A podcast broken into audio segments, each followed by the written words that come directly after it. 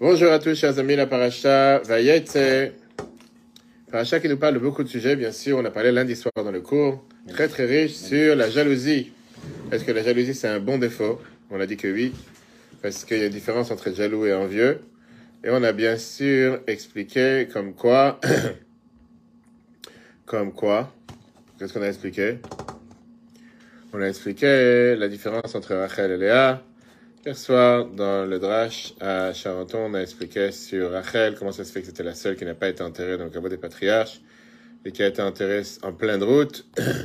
Mais aujourd'hui, on va voir sur le long débat qui est d'ailleurs le roumage du jour avec la richesse de Yaakov. La richesse de Yaakov et comment il a été roulé une fois de plus par la vanne. Les miracles qu'il a eu avec les moutons tachetés qu'ils ont grandi chez lui. Ouais. On va voir en général le fait que les patriarches, ils ont travaillé dans, euh, en étant des bergers. Qu'est-ce que ça représente et qu'est-ce que ça représente le troupeau en général? Bien sûr que on voit aussi comment Yaakov et Esav sont en train de se réveiller. Ils sont en train. La réponse à la question, c'est que non.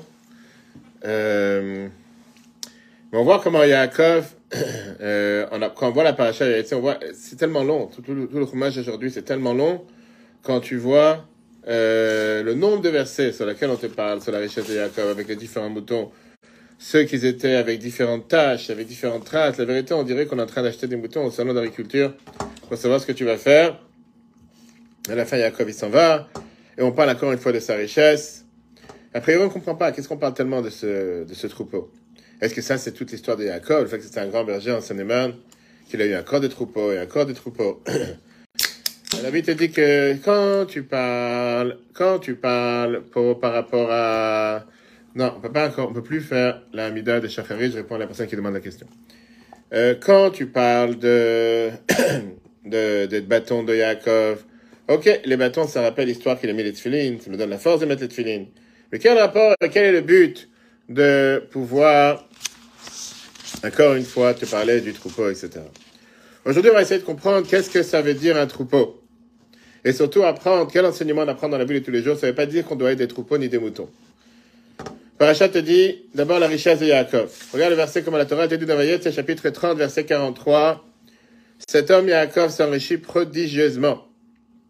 Il acquis du menu bétail en quantité, des servantes et des serviteurs, des chameaux et des ânes. Des chameaux et des ânes. Rashi continue en te disant, Rashi continue en te disant que quoi? Qu'est-ce que ça veut dire des chameaux et des ânes?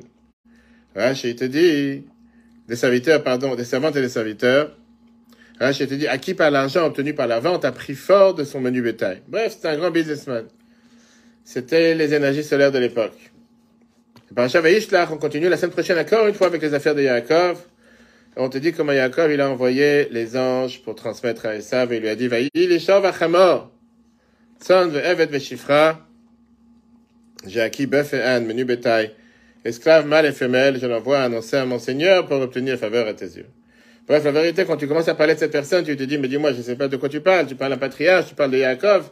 Tu me racontes des histoires avec des animaux, des servants, des, bref, on dirait, un, je sais pas, un, un millionnaire à Dubaï. Pour il te raconte. Non, non. Ça que tu te raconter une histoire avec les puits, ça s'arrête là, on n'en parle pas du long, toute une paracha après. Regarde le fromage d'aujourd'hui, c'est long comme je sais pas quoi. Ça va pas te parler avec les menus, avec les, avec les différents types d'animaux. Bref, c'est pas, qu'est-ce que, qu'est-ce que tu veux faire passer comme message? C'est ça qu'on veut comprendre. Mm. Quand tu regardes les détails, tu vois que la paracha, elle te parle au départ du troupeau. Après, elle te dit, à part le troupeau, voici les autres choses qu'il a amassées avec sa richesse. Et dans la paracha Vaishlach, on te parle encore une fois du taureau, des, de, de l'âne, et après ça, on te parle des troupeaux. Il y a quelque chose à l'intérieur. On doit se rappeler que n'importe quelle chose que la Torah nous appelle, Torah Milachonora, il y a un enseignement, un enseignement dans la vie de tous les jours pour chaque juif. Et surtout qu'on dit, Maaseh Avot, Siman Labanim, le fait que la Torah te raconte tellement de détails pour les patriarches, c'est pour savoir comment nous on doit se comporter. La plus forte raison que tu as toute une paracha ici qui te parle sur l'histoire des troupeaux de Yaakov. C'est sûr qu'il y a un enseignement pour chacun d'entre nous. Et donc, qu'est-ce qu'on veut chercher à nous enseigner avec ces troupeaux? On doit avoir ici trois points, comme, trois points importants. D'abord, la Torah te dit que la, la, richesse de Yaakov est venue essentiellement par les troupeaux, par le menu bétail. Après, on te dit que malgré que sa richesse était par le menu bétail, néanmoins, Yaakov, il a changé sa richesse, c'était quelqu'un qui avait des transactions financières importantes, et à la place, il a acheté des servants, des serviteurs, des chameaux et des ânes. Après ça, quand la Torah te dit qu'il a envoyé les cadeaux à Esav, on mentionne encore une fois le troupeau, après qu'on a mentionné le taureau et les ânes, pas comme dans la paracha Chaque détail de la Torah a un sens important, et c'est sûr qu'on doit tirer de ça un enseignement dans la vie de tous les jours. Regarde comment l'habit dit ça. Concernant le troupeau de Jacob, nous remarquons que A, c'est précisément grâce au menu bétail qu'il s'enrichit prodigieusement. B, pourtant, même si ce menu bétail était l'essentiel de ses biens, il en échangea une partie contre des esclaves, des chameaux et des ânes. D, dans sa mission, après ça, il mentionna le menu bétail après les bœufs et les ânes. Regardons d'abord qu'est-ce que ça veut dire le sens profond d'un troupeau dans la relation avec Dieu? Le Midrash Shirachirim, Midrash Rabban Shirachirim, il te dit que le peuple juif est comparé à un troupeau. Il est mon père et je suis son fils, il est mon berger et je suis son menu bétail. Ça veut dire qu'on est comparé à Dieu de deux manières enfant et menu bétail. Mais dans la réalité, elle si tu es déjà un enfant, pourquoi tu veux dire aussi mon menu bétail? Quel rapport? Que tu as besoin d'être un menu bétail? Si dis à ton fils, t'es ma chèvre, t'es ma brebis, t'es mon mouton, c'est ton fils. Qu'est-ce qu'il a besoin de ton mouton et ta chèvre et ta brebis Qu'est-ce qu'on a besoin d'une chose pareille? Dans le à Torah, c'est expliqué que quand on parle d'enfant par rapport à Dieu, c'est le niveau divin qu'il y a dans l'hierarchie, dans la manière comment Dieu a créé le monde. Ça veut dire qu'on prend place par rapport à Dieu. De la même manière qu'un enfant est séparé de ses parents, il a une place par rapport à ses parents. Quand tu parles d'un troupeau, quand tu parles d'un menu bétail, tu parles ici de la lumière divine qui est plus haut que la manière avec l'ordre hiérarchique comment Dieu a créé le monde. On n'est pas séparé de Dieu. Et donc, quelle, quelle allusion on fait quand on veut dire que le peuple juif ressemble à un troupeau, le fait qu'on est totalement soumis à la volonté de Dieu, qu'on est totalement effacé face à ce que Dieu demande de nous. Et justement, la particularité du menu bétail, un mouton, brebis, chef, par rapport à un taureau ou un âne, comme c'est expliqué dans l'écriture Torah d'Anmour c'est qu'un menu bétail en général a beaucoup plus ce sens de soumission que quelqu'un qui est un animal qui n'est pas du menu bétail. Un taureau, une vache, un âne, pas forcément il va écouter de la manière comme un chef, une brebis peut écouter. Et c'est pour ça que le peuple juif ressemble et compare beaucoup plus à un menu bétail que tout le reste. Regardons dans le texte. Torah de être qualifié de fils indique le fait qu'Israël aurait une existence indépendante de celle du Père. En revanche, par rapport à la lumière divine, qu'il transcende le monde, les Juifs sont comparés et chéris comme un troupeau de menu bétail, qui n'a rien de commun avec la nature de berger. Cela prouve la grande élévation que possède le peuple d'Israël, même au stade de la divinité qui ne laisse aucune place à l'existence des créatures. Israël n'en a pas moins aimé du fait de sa profonde soumission à Dieu. Le Torah, dit on sait très bien que le menu bétail possède une autre nature, possède une nature plus soumise que celle des autres animaux. Alors, justement, ces deux aspects, fils et menu bétail, sont deux formes complémentaires l'une de l'autre du service divin. Le menu bétail fait allusion au fait de sortir pour construire ici-bas une demeure dans ce monde, pour Dieu. Quand tu parles de fils, fils correspond à l'étude de la Torah. l'étude de la Torah dans laquelle on ressent l'existence de celui l'existence de celui qui apprend, puisque tu as le devoir de comprendre la Torah avec ta tête. C'est vrai que tu dois totalement t'effacer face à Dieu. Comme on dit dans la tuila tous les jours, Venafshi qui a fait la colle Mais mon âme soit comme poussière, pas face à tous. À ce moment-là, tu ouvres mon cœur dans la Torah. Mais néanmoins, tu dois comprendre la Torah. Tu peux pas lire sans comprendre. Donc, il doit avoir quelqu'un ici qui comprend. Il doit avoir quelqu'un qui est présent. Quand tu parles d'un menu bétail, tson, ça vient du mot à sortir. On parle du travail qu'on a besoin de faire ce qu'on appelle avodat tabirurim. Qu'est-ce que ça veut dire avodat tabirurim Ça veut dire le fait d'aller réparer, d'aller purifier, d'aller raffiner le monde. On a le devoir de sortir de son cocon personnel pour remplir la mission que Dieu nous a donnée de rendre, de transformer cette planète, transformer ce monde en résidence pour Dieu. Et c'est ça qui dévoile la soumission d'un juif. Pas de je m'enferme dans ma gmara, je m'enferme dans mon collège, je m'enferme dans ma yeshiva, je m'enferme dans ma maison d'études et je pense à moi. Qu'est-ce que j'ai encore amassé aujourd'hui qu'encore une page d'études? Aujourd'hui, j'ai appris encore un chapitre. Et en quoi t'as changé le monde? T'as un juif à côté de toi, t'as un voisin, t'as un ami, t'as une connaissance qui ne sait même pas que c'est faut mettre les filines, faire Hanouka. Va le voir, va remplir ce monde de lumière matérielle, de lumière divine, pardon. Changer le matériel en positif. C'est bien de penser à soi, mais ce suffit pas de penser à soi. Il y a un moment, il faut savoir sortir de son cocon matériel, c'est un monde spirituel, et aller agir vers le monde. 4. Le Fils fait allusion à l'étude de la Torah qui se manifeste avant tout pour la compréhension et la perception intellectuelle. Le menu bétail, étymologiquement, tson, sortir, quitter, fait allusion à la transformation de la matière du monde. Sortir des quatre coudées de la Torah et se consacrer aux activités de ce monde, afin d'y bâtir une demeure de Dieu. C'est précisément cette activité qui exprime la soumission véritable d'un juif.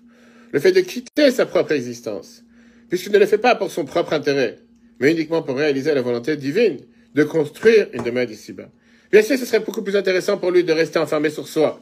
Mais ce n'est pas, pas, pour ça que Dieu t'a créé. Dieu t'a pas créé pour que tu penses qu'à toi, Dieu t'a créé pour penser d'abord à l'autre.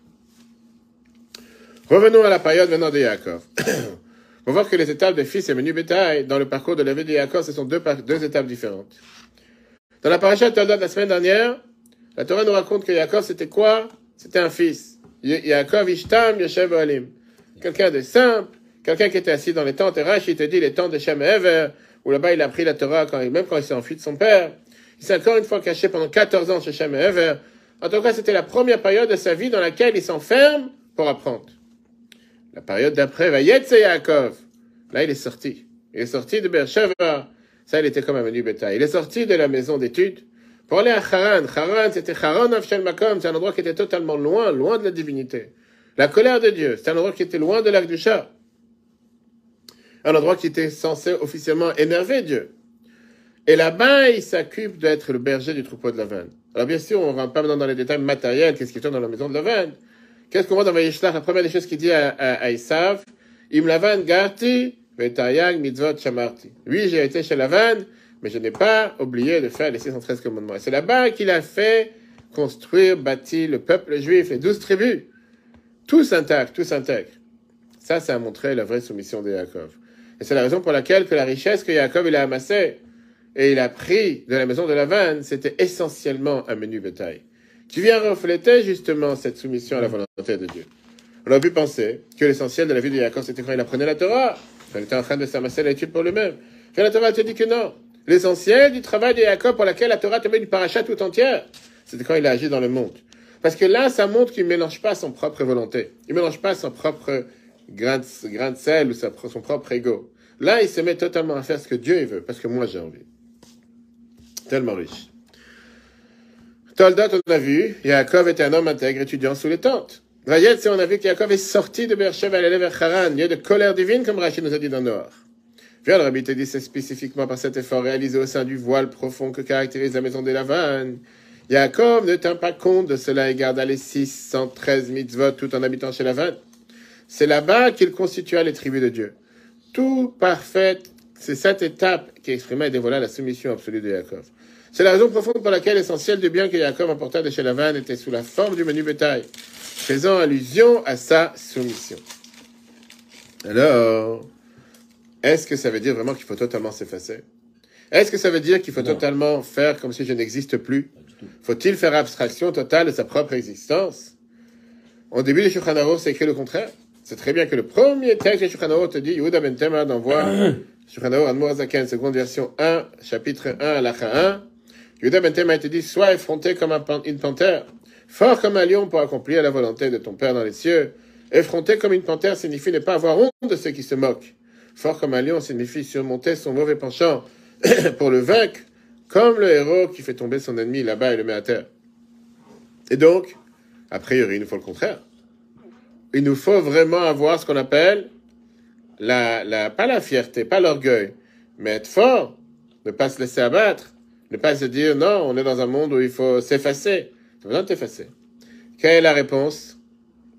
La réponse, elle est comme ça. Si la force et la fierté d'une personne vient de son orgueil, ça c'est contre la douche. Ça, ça va pas t'aider pour aller contre les moqueurs. Parce que ça se peut que l'autre côté va gagner.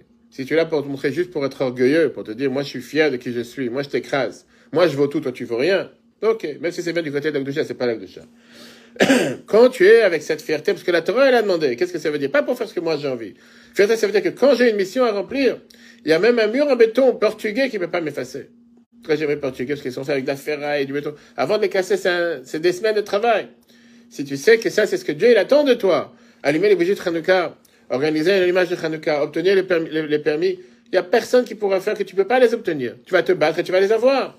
Parce que c'est ce que Dieu il attend de toi, de répandre la lumière à l'extérieur, par exemple. Donc ça, c'est ce qu'on appelle être effronté de manière positive.